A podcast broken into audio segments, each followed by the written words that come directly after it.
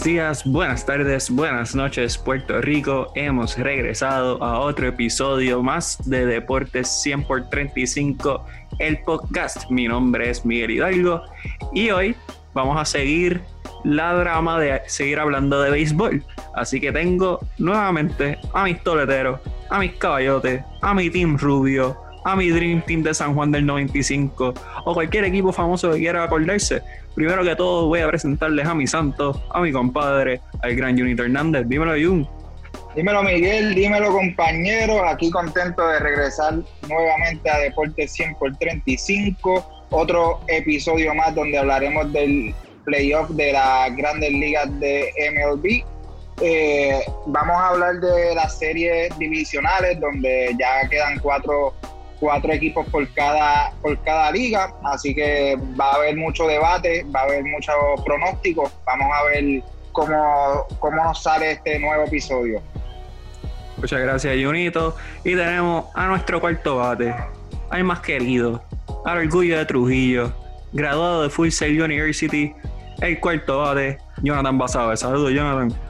Dímelo, dímelo, dímelo, dímelo. ¿Cómo están, mi gente? Otra vez de vuelta aquí en Deporte 100 por 35 y hablar ahora de la ronda divisional de la postemporada, que hubieron muchas sorpresas y otros equipos que nosotros dijimos, mira, esta es la que hay. Así que nada, eh, vamos a meterle sólido a esto. Y por último, vamos a presentar a nuestro quinto bate, al mejor bigote del negocio, el narrador de la juventud, nuestro Igor González, el gran Javier Sabac. Dímelo, Javi. Saludos, Miguel, saludos, Junito Saludos Johnny y, a todos los que siempre que subimos un podcast están en sintonía de Deporte 100 por 35, contento, feliz, emocionado. Nos toca ahora otra etapa eh, de las grandes ligas o para las series divisionales. Estoy un poco frustrado porque me he colgado como analista, apenas atiné 3 de 8 en las series de Card, así que vamos a ver cómo me va ahora en las series divisionales. Eh, lo único positivo que puedo decir de esta serie de, de comodines y de mi análisis es que al menos mis dos equipos que tengo en la final se mantienen con vida. Muchas gracias, Javier Sabaf. Y antes de hablar de cómo se ha guayado nuestro equipo de analistas, quiero dejarles saber que este episodio decidimos tener de colaborador al colmado Milka y Javier Sabas tiene más detalles para ustedes. Lo que yo sé es que si vas para Culebra, hay que ir al colmado Milka, si no, nunca has ido a Culebra. Miguel, tú estás claro, tú estás claro, eh, no hay persona en la faz de la Tierra, en el universo, que pueda decir que fue a Culebra sin ir al colmado Milka. Eso no es posible, no es posible. Usted puede ir a Flamenco, pero no puede decir que ido a Culebra. Usted necesita, necesita ir al colmado Milka para usted decir que en realidad fue a la isla municipio de Culebra. Mira, ahí usted va a encontrar de todo, literalmente de todo. Tenemos cortes de carne al estilo Capón. Capón es un veterano de mil campañas en la carnicería. Tenemos también baterías para tanto para carros como para botas. Así que si en algún momento Junito va con la lancha esa que tiene de 40 pies y necesita una batería, pues puede parar el colmado Milka y ahí le vamos a dar la, la, la, batería. Estamos abiertos de lunes a sábado de 7 a, de 7 a 5 de la tarde dada esta situación con el COVID, pues hemos eh, puesto un, un, plan de, ¿verdad? de acción para tomar medidas preventivas y si usted va para allá a Culebra, recuerde llevar su mascarilla, mantener el distanciamiento social y si va a comprar en el colmado Milka, que sea solamente usted, su familia, la, la, mantiene en el carro, luego va a la playa y disfruta. Mire, y allá, allá en Culebra no solamente flamenco, hay un sinnúmero de playas que uno, uno puede disfrutar y en el colmado Milka lo vamos a atender más que bien. Y aprovecho, Miguel, aprovecho para decirte que anualmente en Culebra hacen torneos de softball. E Impacto Deportivo ha participado en varias ocasiones. Llegamos campeones en una ocasión, en otra ocasión nos fuimos ya campeones. No obstante, eh, me han dicho que están pensando rehacer los torneos una vez ¿verdad? se pueda resolver esta situación con el COVID y a mí me gustaría que Deporte 100 por 35, esa alineación que cuenta con Junito, Hernández, que cuenta con Johnny Basabe, con Miguel Hidalgo, se dé eh, de presencia ya en el torneo de Culebra porque le añade, le añade emoción, le añade calidad a ese deporte, a ese torneo softbolero. que parte es jugar, parte es disfrutar, tomando sus juguitos y demás, pero se pasa muy bien. Así que a mí me gustaría que Deportes 100 por 35 comenzara ya las prácticas, comenzara a prepararse de cara a lo que pudiese ser ese, super torneo que para nosotros sería un mundialito. Pues cuente con la participación del equipo de Deportes 100 por 35, el apoderado de este servidor, el dirigente y reclutador es el gran Jonito Hernández. Yo no estaré presente en el parque, yo estaré disfrutando del bote de 40 pies que tiene Junito al lado del de Rafitina. Así que, pero cuente con nosotros, definitivamente vamos a estar ahí. Si usted no sabe cuál es el bote de Junito, busque a Rafipina y el que, el que está de madera al lado de él, ese es el de Junito. No sé. El, el, el, el Unirasi, el Unirasi. Ese, ese bote está más perdido que el fanático de China que va a ver el BCN. Y, ahora que dice eso, compañero o compañera que está en el, en el oriente, seguimos esperando por usted.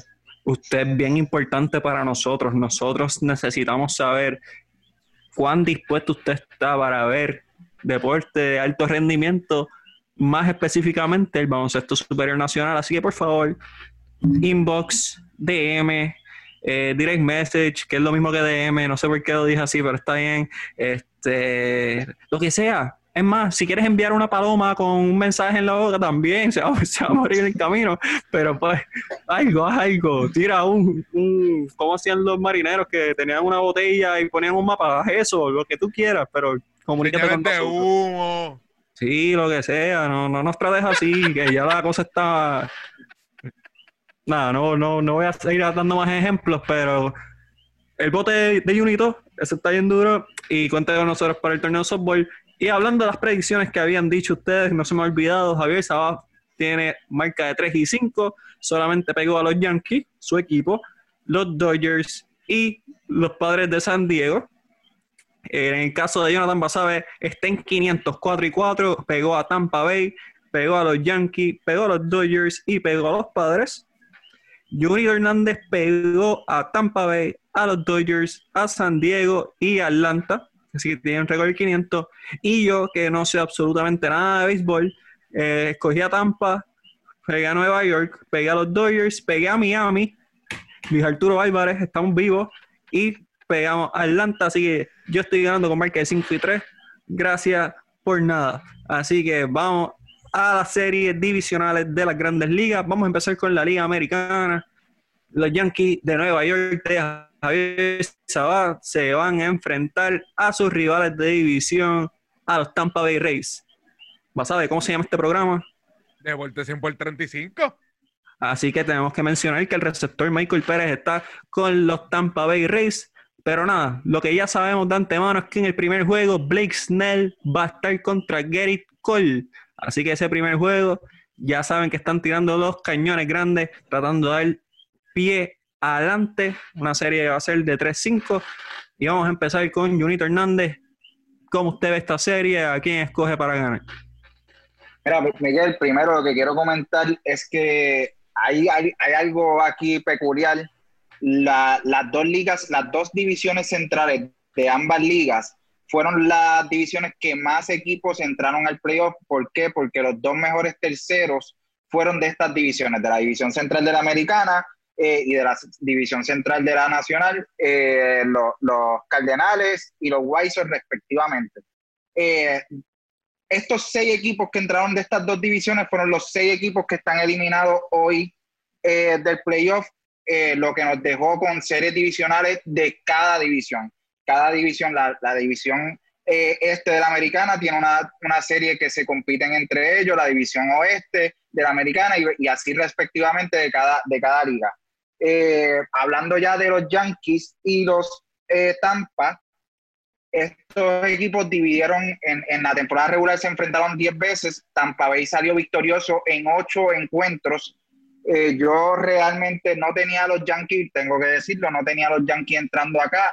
Eh, veía la rotación o esos dos primeros eh, abridores de Cleveland con la fortaleza para eh, debilitar esta, esta alineación de los Yankees, lo cual no fue así. Los Yankees salieron a batear, batearon muchísimo, pero no veo, no veo cómo puedan ganarle a este equipo de Tampa Bay, que ya fue el equipo con más victorias en la temporada regular, fue el equipo más consistente. le ganaron la, directamente le ganaron la serie en la temporada regular eh, cuentan con Glasnow que tiró de 6-1, cuentan con Fleming que tiró 4 0. Yo realmente veo al equipo de Tampa con un, equipo un poco más completo. ¿Por qué? Porque todavía no veo a la rotación de los Yankees con todo y eso, que hayan pasado esta, a esta serie, no la veo con la fortaleza para mantenerse en una serie larga como es, va a ser esta. Javier Saba, su opinión acerca de esta serie entre sus Yankees y los Reyes de Tampa una aclaración, no son mis Yankees. Eh, los tengo ganando el campeonato, pero eso no significa que yo sea fanático de ellos. Es importante ver la aclaración. Mira, me parece que hace una serie bastante pareja. Yo creo que ese primer partido es muy importante. Junito señaló algo que, que, también es muy importante y es que todos los equipos que están participando en estas series divisionales son de las divisiones que participan en la, en la temporada regular. Esto significa que ya se vieron durante, durante esta temporada. Cada equipo eh, se midió en 10 ocasiones a los demás equipos de la, de la división. Eh, la serie particular favoreció al equipo de Tampa. Yo creo que el primer partido va a ser determinante yo tengo a los Yankees ganando el máximo de cinco juegos porque me parece que ofensivamente son superiores a pesar que el equipo, a pesar del equipo de Tampa ha bateado muy bien durante toda la temporada y en, la, y en esta serie ante el equipo de los azulejos de Toronto también batearon muy bien. Yo me voy con el poderío ofensivo de los Yankees, recalco que ese primer partido va a ser importante. Creo que hay mucha incertidumbre eh, después de Gary Cole en la, en la rotación del equipo de los Yankees. Tanaka él pues, históricamente ha lanzado muy bien en postemporada, pero no basta con lanzar muy bien para llevar a este equipo a ese otro nivel. Y Jonathan un Tanaka a su máxima expresión, un Tanaka dominante. Sí, yo creo que va a ser clave eh, que surja esa otra figura más allá de, de y Tanaka pues el primero en la lista que lo pudiese hacer. Así que yo creo que ese primer partido va a ser importante. Quien salga por la puerta ancha, yo creo que va a tener mayor probabilidad de sacar la serie, porque son los dos mejores lanzadores de los dos equipos. Blaisner por el equipo de Tampa, Gary Cole por el equipo de, de, los Yankees. No obstante, yo apuesto al poder ofensivo de los Yankees, le hicieron 22 carreras al equipo de Cleveland. Yo creo que ante el equipo de, de Tampa, que no tiene el picheo que tenía Cleveland, para mí el mejor picheo de las grandes ligas es el picheo de, de, los sitios de Cleveland y le cayeron a palo a Shane Bieber, que no había tenido un juego malo en toda la temporada regular, los Yankees le cayeron a palo. Yo creo que ante el equipo de Tampa no va a ser la excepción. No obstante, creo que ofensivamente Tampa es mejor que Cleveland, por eso yo creo que se va, a, se va a ir al máximo de los cinco partidos. Si el equipo de Tampa logra sacar ese primer juego, no me extrañaría que se lleven la serie. No obstante, yo insisto, me voy con el poder ofensivo de Yankees, sacan el primero y se llevan la serie en el máximo de los cinco del. Muchas gracias, Javier Sabaf. Quiero hacer alusión a un comentario mencionó a, Tanaka, no se ha determinado quién va a ser el lanzador del segundo y tercer partido, que eso habla de la profundidad de lanzadores de los Yankees que no tienen. Aparte de Gary Cole, no tienen un plan. Aparentemente, Aaron Boone va a determinar, dependiendo qué pase en ese primer partido, y como usted ha mencionado, va a ser un partido determinante en las aspiraciones del equipo de Nueva York. Y también Javier Saba fue el único que dijo que Shane Bieber le faltaba un juego malo y lo tuvo en la postemporada contra los Yankees de Nueva York. Así que Jonathan Basado es. Junito, este, eh, bien, gustaría hacer un comentario para cerrar con, con Tanaka. Y Tanaka fue el que inició el segundo partido y tuvo un juego desastroso en cuatro entradas, permitió cinco imparables, seis carreras, tres bases por bola. Los Yankees no pueden contar con ese Tanaka. Tanaka tiene que lucir mejor, tiene que, salir sólido si le da la oportunidad en ese segundo partido. A mí me gustaría que Aaron Boone le diera, le diera el voto de confianza, porque él históricamente ha lanzado muy bien en postemporada, ha tenido un total de nueve salidas, tiene marca de eh, efectividad de 2.70, marca de cinco victorias, tres derrotas. Yo le daría el voto de confianza a Tanaka. Vamos a ver qué decide el dirigente. Muchas gracias a él. Jonathan Basada, ¿cuál es su opinión acerca de esta serie? ¿A quién usted escoge? Yo Me voy a ir con la sencilla y con la que me he ido casi toda la postemporada y el equipo que yo pienso que va a llegar a la Serie Mundial y es el equipo de los Tampa Bay Rays. Lo que va a definir esta serie es el picheo de los Rays. A pesar de que tuvieron bajas en su rotación y en su bullpen durante la temporada regular, fueron el tercer mejor ERA de las, de las grandes ligas, tirando 3.56. Y ahora mismo en la postemporada, su picheo colectivo como equipo está tirando 1.50. Solamente permitieron 12 hits y 3 bases por bola. Los Yankees me pueden matar a jonrón, pero si no tienen corredores en base, no me pueden producir demasiadas carreras. Y ahí es que yo vengo a hablar de los Yankees. Los Yankees de Nueva York, a pesar de que están bateando extraordinariamente y pienso que con un swing del bate pueden cambiar la serie, el, el bat, la batería de los Yankees de poder es de racha. Es una, una alineación de racha, que la, la, el, el bateo se puede enfriar como se puede calentar. Ahora mismo están calientes, pero pueden venir con una serie que vengan frío habiendo dicho eso, Tampa Bay hace el trabajo, batean cuando tienen que batear, empujan carrera cuando tienen que jugar, small ball, es un equipo que no tiene protagonistas dentro de ese equipo. Por eso yo escojo a los Tampa Bay Rays, van a sobrepasar a los Yankees, digo en cinco partidos. Y otra cosa más, los Yankees no tienen el picheo para una serie de cinco, de cinco juegos, vamos a ser sinceros. Después de Cole, ¿quién va a tirar? Tanaka, Paxson, eh, el bullpen, ¿qué va a hacer el bullpen? El bullpen tiene una incertidumbre. So, para mí, los Reyes de Tampa Bay es el equipo que va a sobrepasar esta serie en cinco partidos. Jonito, ¿algo que quieras aportar? Sí, eh, para culminar, unos temas que se me quedaron, mencionaste que Aaron Boone todavía no ha mencionado quiénes van a ser los abridores, Kevin Catch ya mencionó quiénes van a ser los primeros tres abridores, ya mencionaste a Blake Snell, para el segundo juego tiene a Glasnow y para el tercero tiene a Charlie Morton. Eh, un tema que mencionó Javier, el primer juego de esta serie va a ser sumamente importante.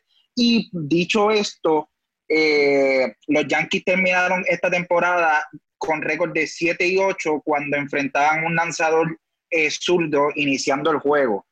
también un tema importante que es medio controversial, pero para mí tiene algo, tiene algo que ver muchos expertos hablan de, la diferencia de cómo se siente un lanzador cuando tiene el receptor con el que se siente más en confianza. Aaron Boone ya ha dicho que, que tiene a Gary Sánchez detrás del, plato, no importa quién esté en la loma.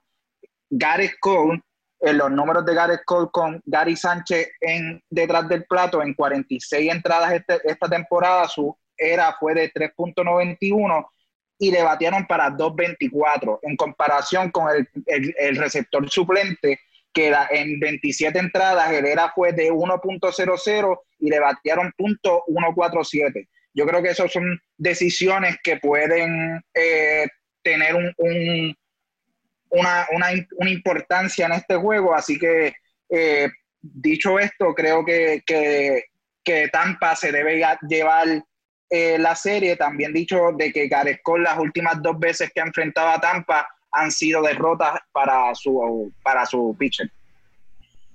¿Vas a ver algo que quieras añadir? Sí, eh, si Aaron Boone, si Aaron Boone no sienta a Gary, a Gary Sánchez, no lo sienta y no pone el, el, suplente a cachar ese juego, está entrando ya de perder, está jugando para perder todos aquí sabemos, los tres, o los cuatro, hasta Miguel, sabemos que Gary Sánchez no es el receptor de ese equipo. Y hemos dicho esto varias veces en varios podcasts que literalmente Gary Sánchez, si no trae su bate caliente, no trae ese bate a la alineación que, que produzca carrera, que produzca y que produzca extra base, no cabe en esa alineación. Lamentablemente, Aaron Boone tiene una decisión bien difícil y va a tener que jugar a George en los outfield para poder poner a Gary Sánchez en esa alineación, si esa es la razón por la cual lo quiere poner a cachar. No veo otra razón más por la cual Gary Sánchez esté detrás de la receptoría de los Yankees, sabiendo estos números que tú acabas de decir, porque estos mismos números que tú acabas de decir, él los tiene, él le da un scouting report, él le dan todo esto, el tipo es un, un hombre inteligente y está preparado, que en mi cabeza no cabe que él haya dicho, ah, voy a poner a, a, Gary, Sánchez, a, Sánchez, no me importa, no me importa lo que sea, no me importa lo que diga, es el que va a ser el catcher. Por favor, no, no, no y, y más en una, en una alineación donde no te hace falta un bate más, al contrario, te debería faltar a ese hombre que le dé confianza a tu lanzador inicial. Exacto, y, se notó, y hay, y hay una hay una, una muestra demasiado grande que se notó la diferencia de, Gary, de, de, con Gary Sánchez y con el otro receptor, se notó. So, en verdad, si él hace eso, ya está entrando a la serie de perder, que es lo que mucha gente le critica a Aaron Boone, que él pierde por sus, el equipo muchas veces pierde por sus decisiones. Lamentablemente, si hace eso, está bien apretado. Javier, ¿algo más que quieras añadir a lo que Basabe y Unito han dicho? No, mira, yo, yo, yo, estoy de acuerdo. Eh, bueno, yo creo que esto va a ser una serie de, de mucha ofensiva. Yo creo que va a ser una serie de mucha ofensiva. Eh, Johnny señaló, eh, eh dijo los, números y los porcientos de, de picheo, o sea, la efectividad y demás del equipo de, de Tampa, pero yo creo que el poder, ofensivo, el poder ofensivo, tanto de Tampa como el de los Yankees, va, a predominar. Entonces, va a ser una serie de, de, muchas carreras y me parece que se va a ir al máximo. Y me parece que son los dos mejores equipos en la Liga Americana. Yo creo que el equipo que gane esta serie va a tener prácticamente un pase libre a la Serie Mundial. Muchas gracias, Javier Staff. En el último episodio le imploré al gerente general de los Yankees que se comunicara conmigo, que podíamos conseguirle los servicios de receptoría de Javier Sabas por un contrato módico de un millón de dólares. Puede ser, renovamos todos los años. O sea, podemos ser un año, un millón, un año, un millón, hasta que Javier pues no pueda más. Que como batea Gary Sánchez puede ser hasta el 2045 y Javier va a batear mejor que 1.42. Así que Nada, Miguel, no te, no, te, no te complique, no te complique. Cada 30 juegos que se renueva el contrato. no, no, quiero, quiero un contrato seguro.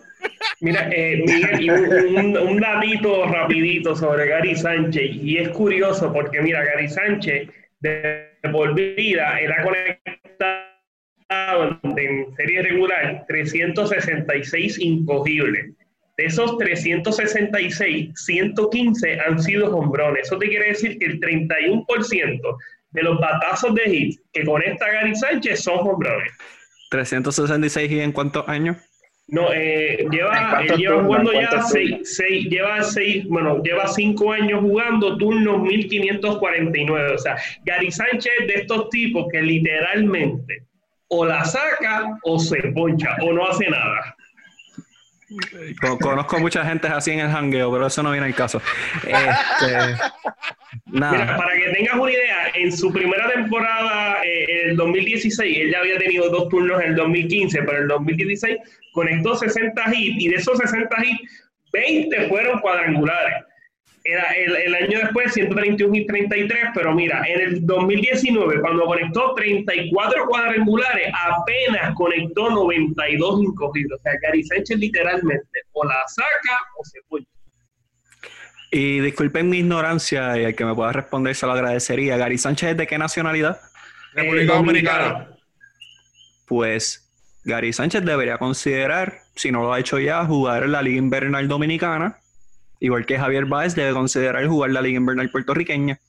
Pero eso lo hablamos un poquito más después. Vamos a seguir con los playoffs. Eh, vamos a la división básicamente oeste. Como ha dicho Jung, la central ya no aplica en, en esta etapa del juego. Y los Astros de Houston, que todos ya tenían por vencido. Como no tenían drones, ya los tenían eliminados. Pues no, dieron el palo y están aquí y se van a estar enfrentando a sus rivales de división los Atléticos de Oakland. Los Atléticos ganaron 7 de, los 10 partidos jugados este año. Los A's le quitaron el título divisional a los Astros que lo habían concedido en los últimos tres años.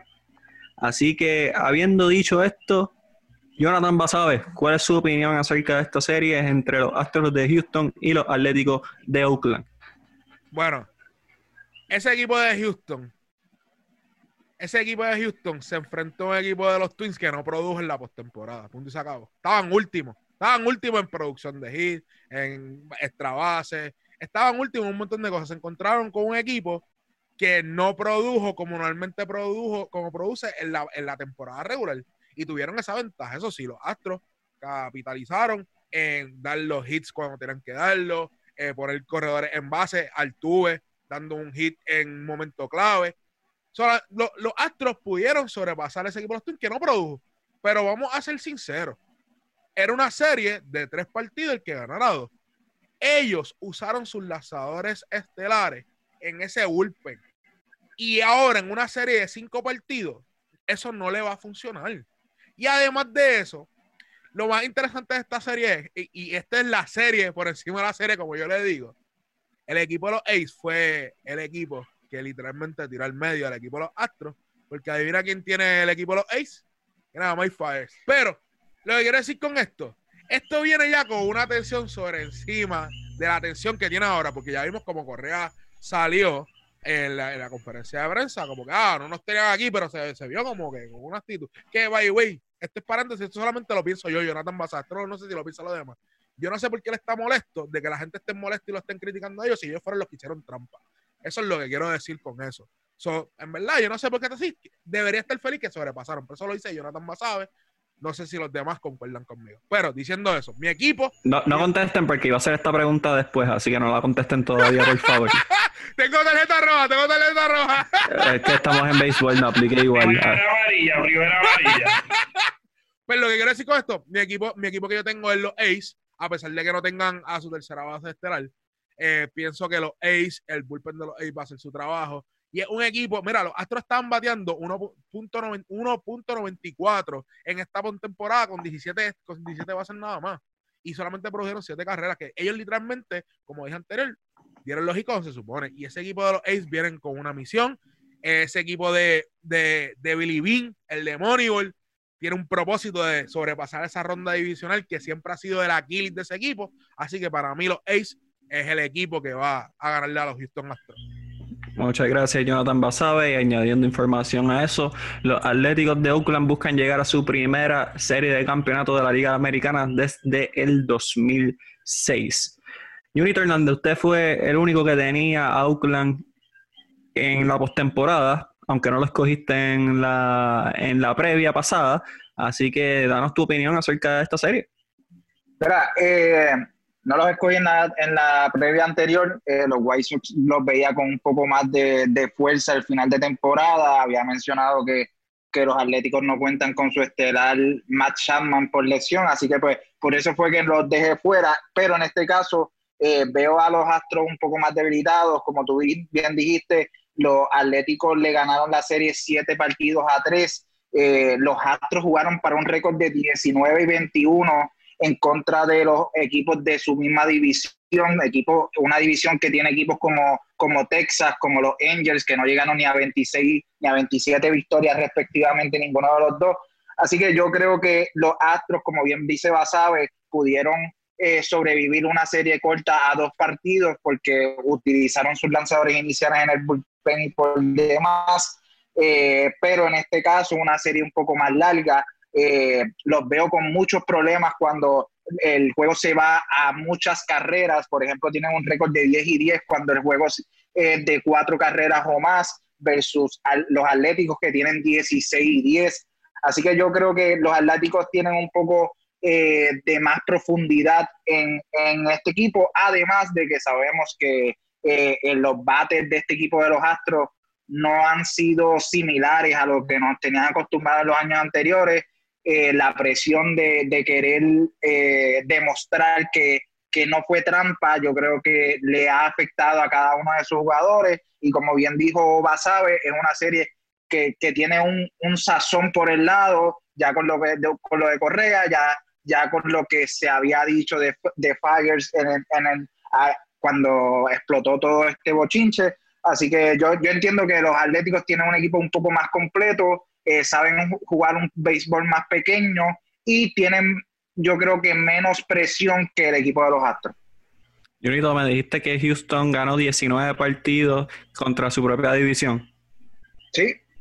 Y 10 de esas victorias fueron contra los angelinos de Anaheim y no tengo ni que verificarlo porque yo sé que son tan bacalaos, son tan bacalaos que yo sé que los 10 juegos que jugaron en contra de los angelinos de Los Ángeles, sé que son de Los Ángeles, pero voy a seguir menospreciándolos y voy a seguir diciendo que son de Anaheim. Mira, y, eh, y Miguel, ¿cuáles son los colores de los, de los Anaheim Angels?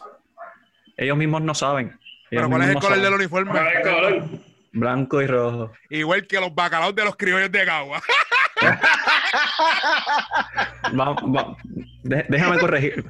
Fanáticos fanático que nos escuchan, déjenme, déjenme, corregir este caballero. déjenme enseñarle, porque aparentemente no, no sabemos de historia y estamos aquí hablando de Lo último que yo recuerdo es que las últimas dos series del Caribe ganadas por Puerto Rico fueron los criollos de Caguas, back to back.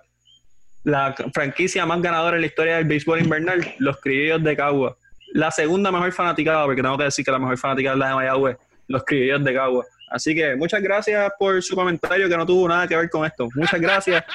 Javier, ¿sabes cuál es su opinión acerca de, esta serie? Mira, Junito, si mi abuelo, que es fanático, nacido allá en, en te escucha diciendo que la principal fanaticada es la de los indios de Mayagüez, tú como criollo de Caguas, pues mira, yo creo que Papá Sabá te va a quitar el, ese pase de, fanático de, de, de, Caguas. Voy a ver qué, qué, puedo hacer con él para, ¿verdad? para que no te quite ese, ese, me diría ese privilegio. Para mí, privilegio sería ser fanático de, los senadores, pero eso es un tema que podemos tocar luego. Mira, esta serie yo creo que es importante señalar que igual que la serie anterior, igual que todas las series que vamos a ver o sea, de la, serie que discutimos de los Yankees y Tampa y todas las series que vamos a ver, son series entre, equipos que ya se han visto. Cada equipo se midió en 10, o sea, se midió en 10 ocasiones, la serie particular la dominó el equipo de Oakland 7 a 3. No obstante, yo creo que la ausencia de Matt Chapman le quita, le resta bastante al equipo de, de Oakland. Yo me voy con el equipo de Houston y yo creo que por razones obvias, por la cual me voy con el equipo de Houston. Yo tenía a Minnesota, especialmente el bateo de Minnesota, cayéndole a palo al picheo de Houston no fue así. El picheo de Houston logró neutralizar la ofensiva de Minnesota, que es una de las mejores ofensivas de todo, el béisbol, y conectaron los batazos el equipo de Houston cuando lo tenían que conectar. O sea, un equipo relativamente joven, pero ya con mucha experiencia, ya han participado en dos series mundiales, han ganado una, Carlos Correa lució, lució muy bien en esta serie, de, en la serie anterior ante el equipo de Minnesota. Así que yo creo que a pesar de la ausencia de Justin Belander, yo creo que el equipo de, de Houston tiene lo necesario para vencer al equipo de Oakland. El picheo, la interrogante era si podían contener a una alineación poderosa. Y ya lo demostraron ante el equipo de Minnesota. Para mí, de la Liga Americana, las mejores alineaciones, te puedo hablar de Minnesota, los Yankees, Tampa, o sea, y Minnesota estaba ahí. Y el picheo de Houston sin Justin Verlander lo pudieron hacer. Yo creo que no van a tener ningún tipo de problema para lograr eh, controlar esa ofensiva del equipo de, de Oakland. Y Oakland, los iniciadores, mira, yo creo que después de Mike, Mike, Fire, que históricamente ha sido un lanzador regular, no es una superestrella, me parece que es el mejor lanzador que tiene el equipo de Oakland.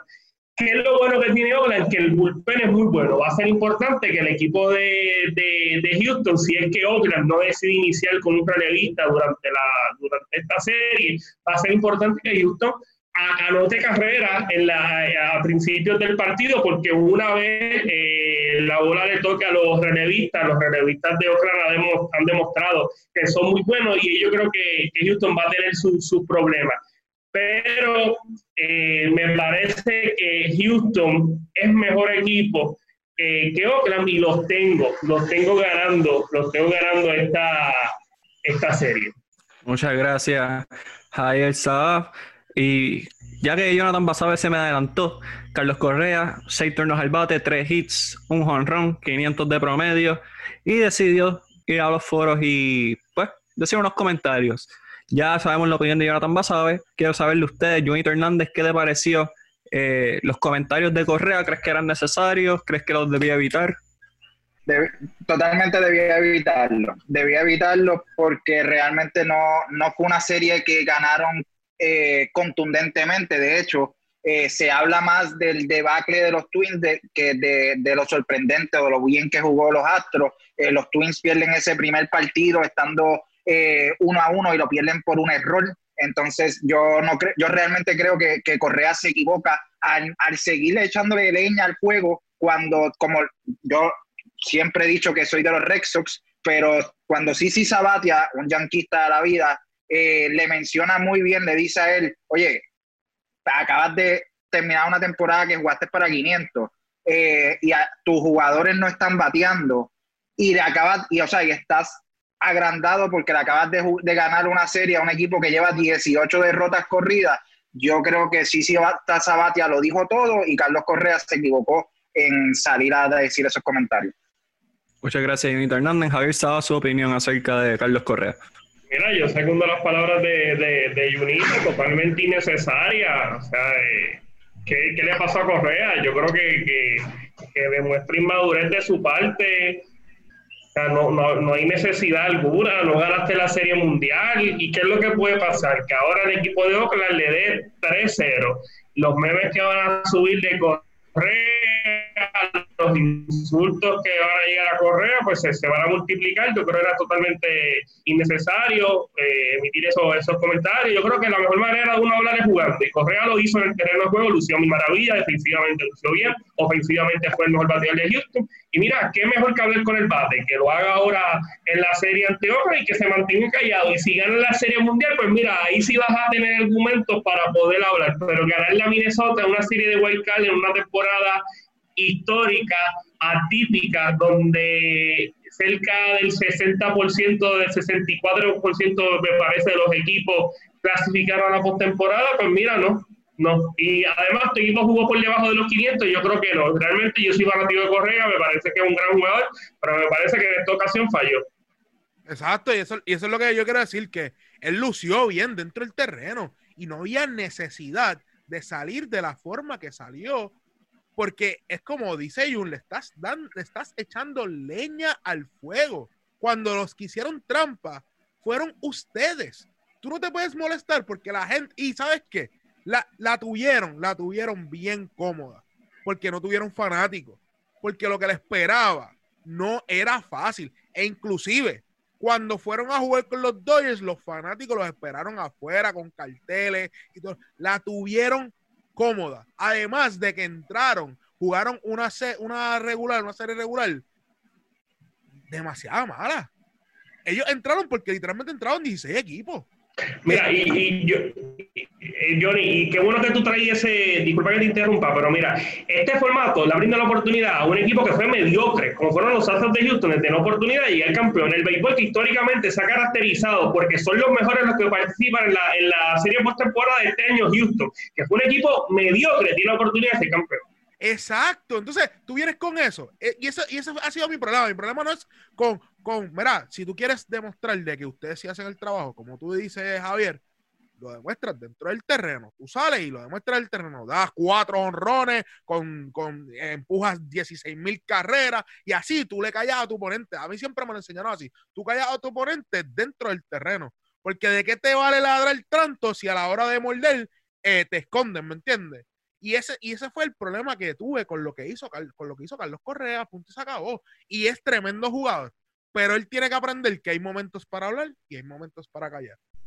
Jonathan Basado, yo le tengo usted una teoría y quiero que, que, me escuche bien. Carlos Correa es natural de Santa Isabel, Puerto Rico. Eso así. Todos sabemos que el atleta más reconocido en la historia de Santa Isabel se llama Carlos Colón, como 90 veces campeón universal.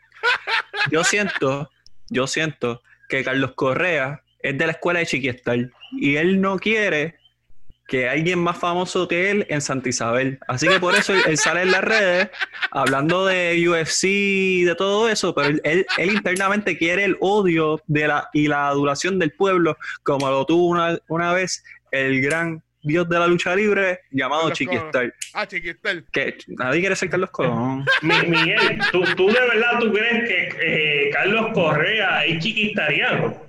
Yo, yo considero que sí. Él se convirtió chiquistariano esta temporada. ¿Pero qué rasgos tiene? Dime, dime qué rasgos tiene. Bueno. Que te hace empezar, mira, es un chiquistariano. Lo primero que todo es que está hablando mucho. Está hablando mucho y eso es algo normal que hace el gran chiquistar. Segundo, aparentemente no quiere que el pueblo lo quiera. Porque aquí. Quiere ser el antagonista, él quiere ser el antagonista. Correcto, viste. Por eso es que Javier Saba está aquí para enseñarnos palabras de domingo. Hoy, literal, domingo 4 de octubre. Eh, así que esas dos son las principales. Estoy seguro que puedo ocurrirme otras, pero quiero mantenerme del buen lado de, de los atletas, así que me voy a limitar a solamente esos dos rasgos. Pero esa es mi teoría. Esa es mi teoría. Considero que debió haber evitado los comentarios, como han dicho, eh, ya han estado plasmados por toda la prensa estadounidense y probablemente mundial, aunque solamente Estados Unidos, Japón, Dominicana y Puerto Rico ven béisbol. Así que, ah, vamos a ver qué pasa en esta serie. Yo tengo a Oakland ganando también. Martín Machete Maldonado y Bimael Machín son parte de, este, de esta gran serie, aparte de Carlos Correa. Vamos para la Liga Nacional y voy a empezar con la edición este. Luis Arturo Álvarez, que yo sé que nos está escuchando, obviamente, fanático, ha sido comentarista, analista, entre muchas otras cosas de Deporte 100 por 35. Estamos en celebración, estamos en victoria porque los Miami Marlins siguen vivos y se van a enfrentar a sus rivales de división, a los Bravos de Atlanta. Unos pequeños datos es que Atlanta ganó 6 de los 10 partidos entre ambos, pero la historia está escrita, Javier Sabá cuando los Marlins llegan a la postemporada, no hay racha que los detenga. Así que vamos a ver qué tiene que decir. Así que Javier Sabal, le voy a abrir el micrófono a usted para que nos diga cuál es su opinión acerca de esta serie. Pues mira, yo creo que además de los datos que tú, tú comentaste, hay que señalar que Miami no conoce la derrota, o sea, de serie. Ellos han perdido partidos de serie mundial, pero nunca han perdido eh, una serie, así que eso es positivo. El equipo de Atlanta históricamente, eh, principio de los 90 hasta mediados de la década pasada, fueron los dueños y señores de la división del este de la Liga Nacional y apenas lograron llevarse un título de serie mundial bajo la dirección de Bobby Cox, ese gran equipo que tenía John Small, Tom Lavine, eh, entre otros grandes jugadores. y ahora se topan ante un equipo de los Marlins que en papel Atlanta luce como el amplio favorito a vencer al equipo de los Marlins. Yo creo que tú puedes poner cualquier otro equipo de la Grandes Ligas y sería el favorito ante el equipo de, de, de Miami, un equipo que me hace recordar a una película de fútbol americano ahora se me escapa el nombre, que era de un, equipo que era de jugadores que no estaban en la liga, que tenían grandes campeonatos, no sé si saben cuál es esa El clásico al cual usted se refiere se llama The Replacements, estelarizado por el gran Keanu Reeves. Pues mira, Miami está haciendo algo prácticamente similar. Y mira, ante el equipo de Atlanta, si algo yo puedo resaltar algo positivo de, de Miami, además de, de, aspecto histórico, que ¿verdad? Le, beneficia, yo creo que es el hecho que ante el equipo de Atlanta tuvieron una serie bastante pareja. La serie particular me parece que fue 6 a 4 eh, a favor del equipo de Atlanta, o sea, fue una serie bastante cerrada, a pesar de que hubo unos partidos que Atlanta ganó con mucha comodidad, me parece que hubo un juego que se hicieron sobre 20 carreras, eh, que el equipo de Miami si los juegos que va, que va a ganar, si es que gana algunos en esta, esta serie, que yo entiendo que sí lo, lo va a hacer, van a ser victorias cerradas. Si en los partidos se abren, si comienzan a pie, yo creo que Miami no, no, no, es un equipo que haga muchas carreras. Me parece que los bateadores, el mejor bateador de este equipo lo es eh, Jesús Aguilar, que no es un gran bateador, no es un grandísimo bateador. Para mí no sería tercero o cuarto bate en ninguna otra alineación, pero que ha lucido muy bien eh, con el equipo de Miami.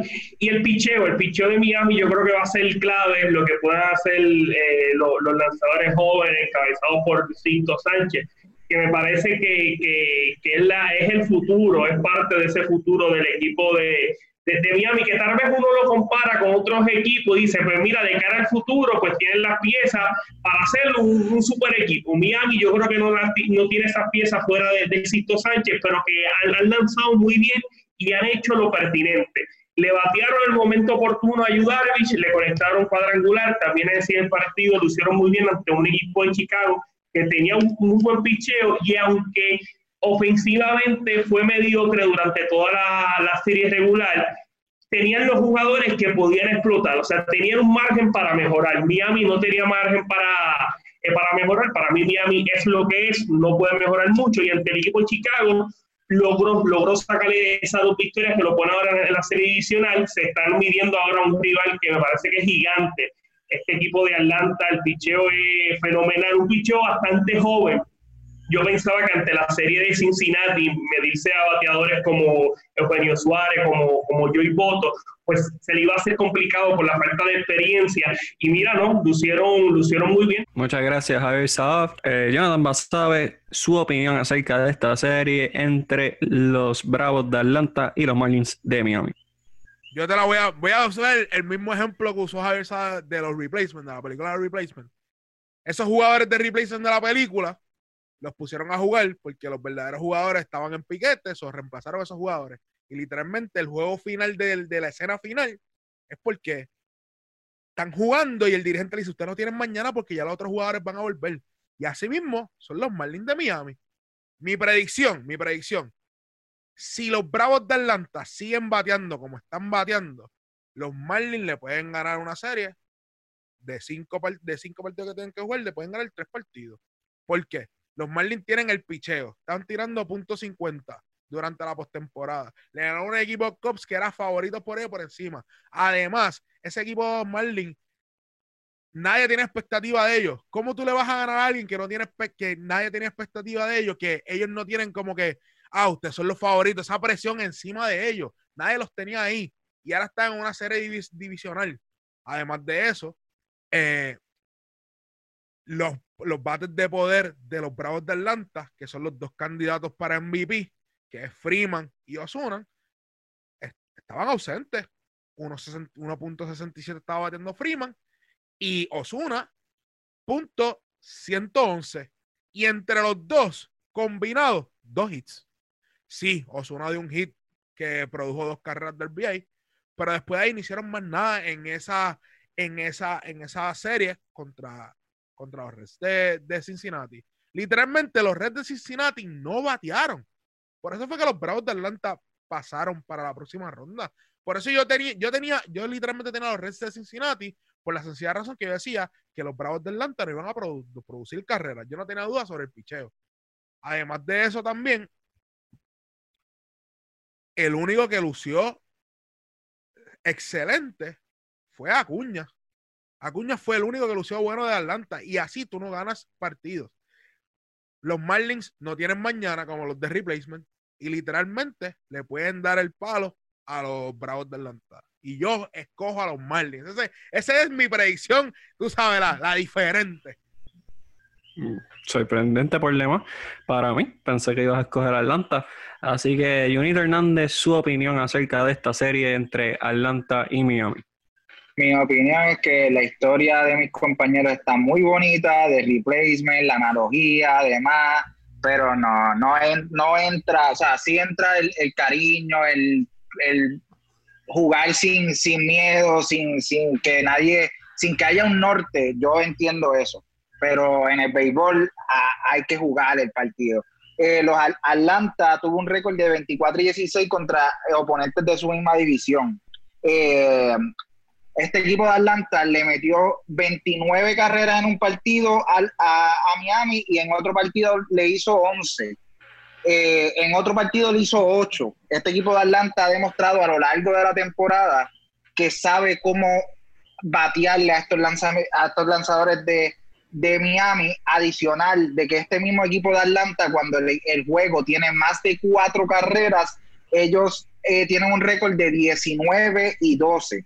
Otra cosa que quiero decir en contra del equipo de Miami, el equipo de Miami en contra de, los lanzadores zurdos, y sabemos que Atlanta tiene dos lanzadores zurdos eh, estelares, eh, tiene un récord de 7 y 12. Miami no ha lucido muy bien con los lanzadores zurdos, así que eh, yo realmente los veo en mucha desventaja. Yo no los tenía entrando a esta ronda. Realmente para mí fue sorpresivo la manera en que le jugaron a, los Cops, ganándole a Kendricks, ganándole a Yu Darvish. Son dos lanzadores que tenían ya experiencia en postemporada y este equipo sin mucha experiencia supo hacerle el juego, supo eh, mantener el juego cerrado y batear oportuno y lograron las victorias. En comparación a Atlanta, Atlanta viene de una serie donde se enfrentó quizás a dos de los mejores cinco lanzadores en la Liga Nacional, hablando de, Bauer y, hablando de Luis Castillo, y le ganaron. Este equipo de, de, Atlanta demostró que tiene bullpen para mantener un equipo de Cincinnati que tenía una buena alineación, controlados.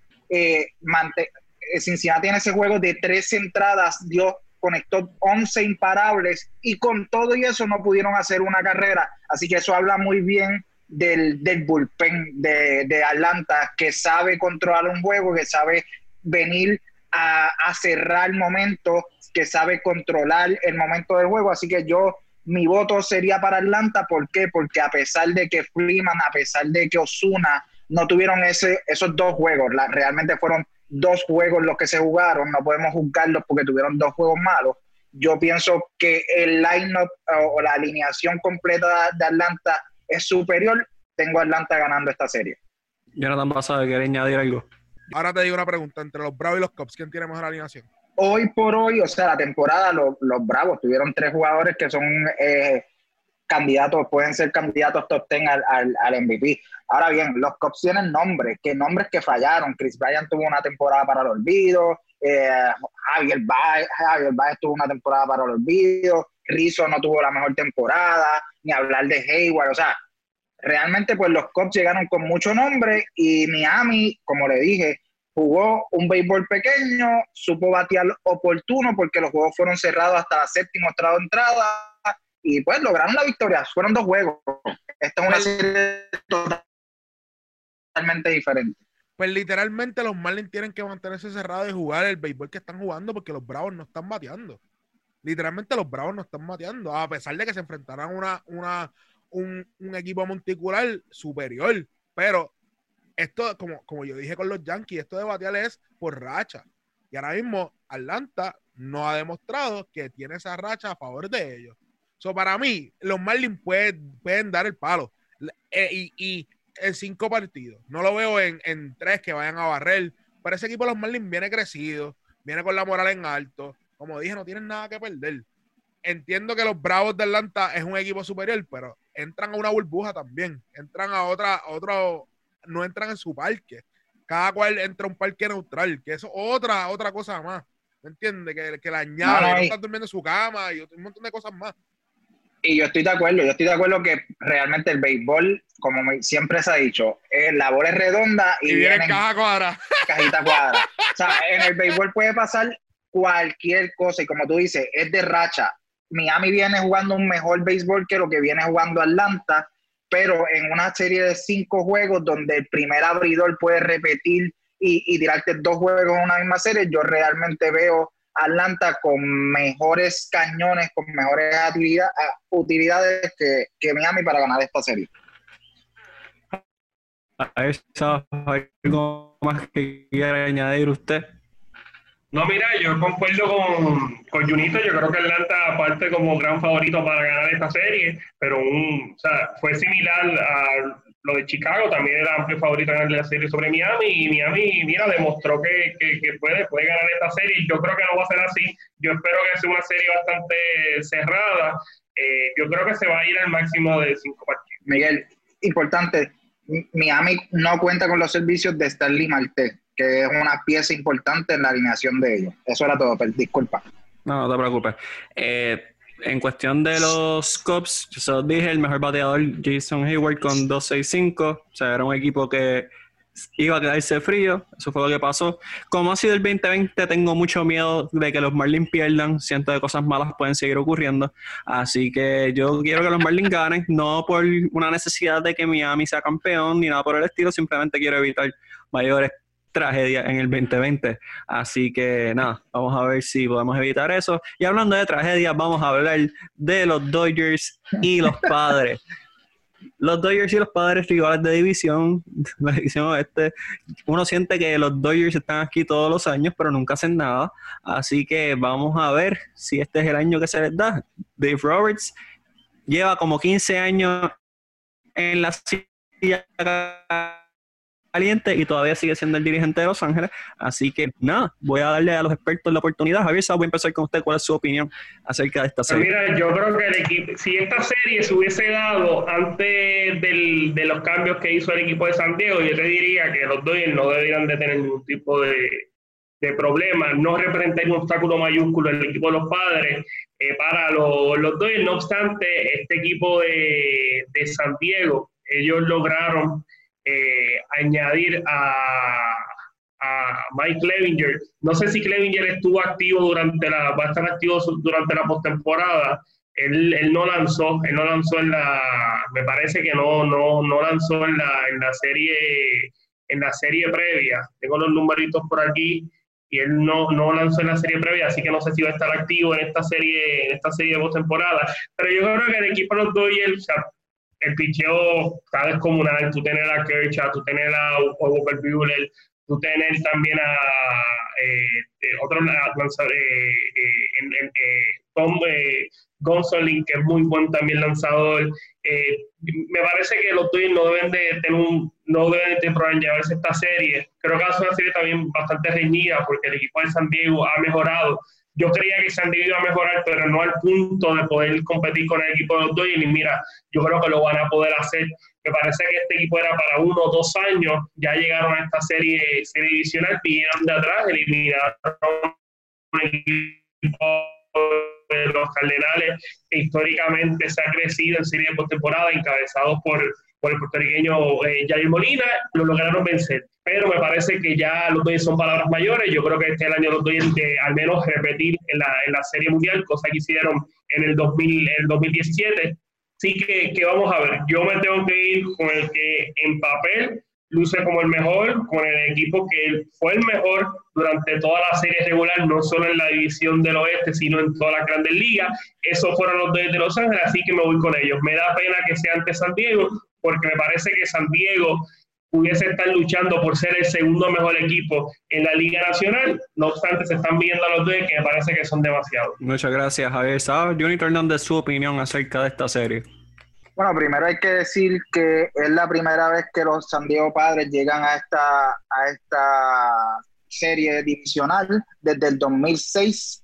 Eh, ellos no han avanzado a una serie final de la Nacional desde el 98, que en ese caso llegaron a la Serie Mundial y la perdieron.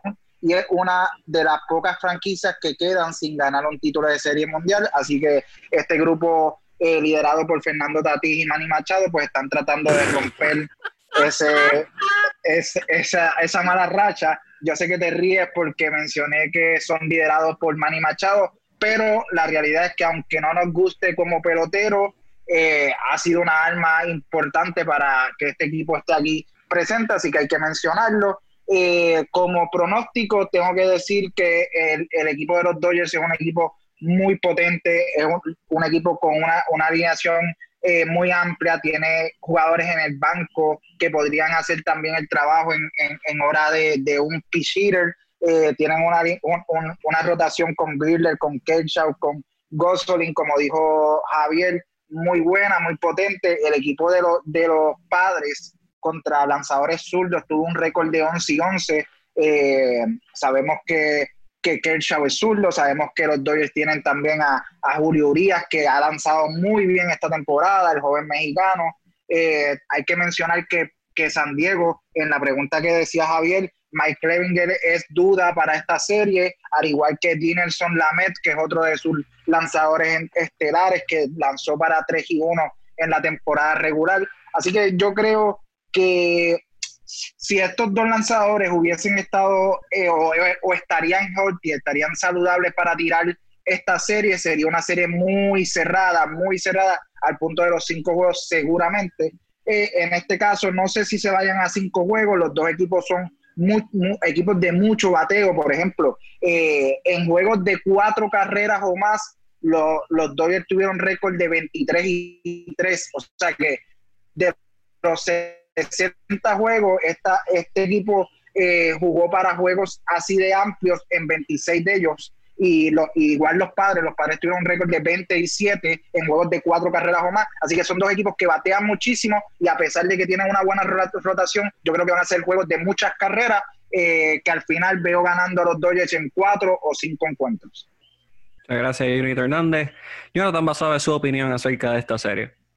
Esta de todas las series va a ser la serie más entretenida de toda la postemporada. Uno, ese equipo de San Diego con la mezcla de jóvenes y veteranos, han rediseñado lo que es el juego de béisbol. Y me explico acá rediseñado. Han, han tapado esos tabúes. Eh, es un equipo que ha demostrado sus emociones dentro del terreno que era antes muy, penalizado. Pero habiendo dicho eso, es muy entretenido ver a los padres y toda la cuestión. Pero se van a enfrentar a un equipo de los Dodgers que tiene la, la veteranía de, su lado. Tiene un, un primer bate como Betts, MVP, que ya ha estado en este escenario. Tiene un bateador como Codin Bellinger, que está número sexto dentro de esa alineación, para que vea lo amplio que es esa alineación. Y yo no veo a Turner, Monsi Smith, que son jugadores en el medio de esa alineación, yéndose en coja como se fueron contra los Brewers. Yo no veo viendo esto. Además, Clayton Kershaw viene con una misión. Él quiere cambiar la mentalidad de toda esa gente que dicen que no es bueno en la postemporada. Sí, él no es el mismo lanzador zurdo que empezó con los Dodgers, que se ganó la triple corona, pero él tiene dos cosas a su favor. Uno, la veteranía y dos, es más astuto, marca más los picheos, usa su otro lanzamiento, su secundario su terciario, lo usa mejor.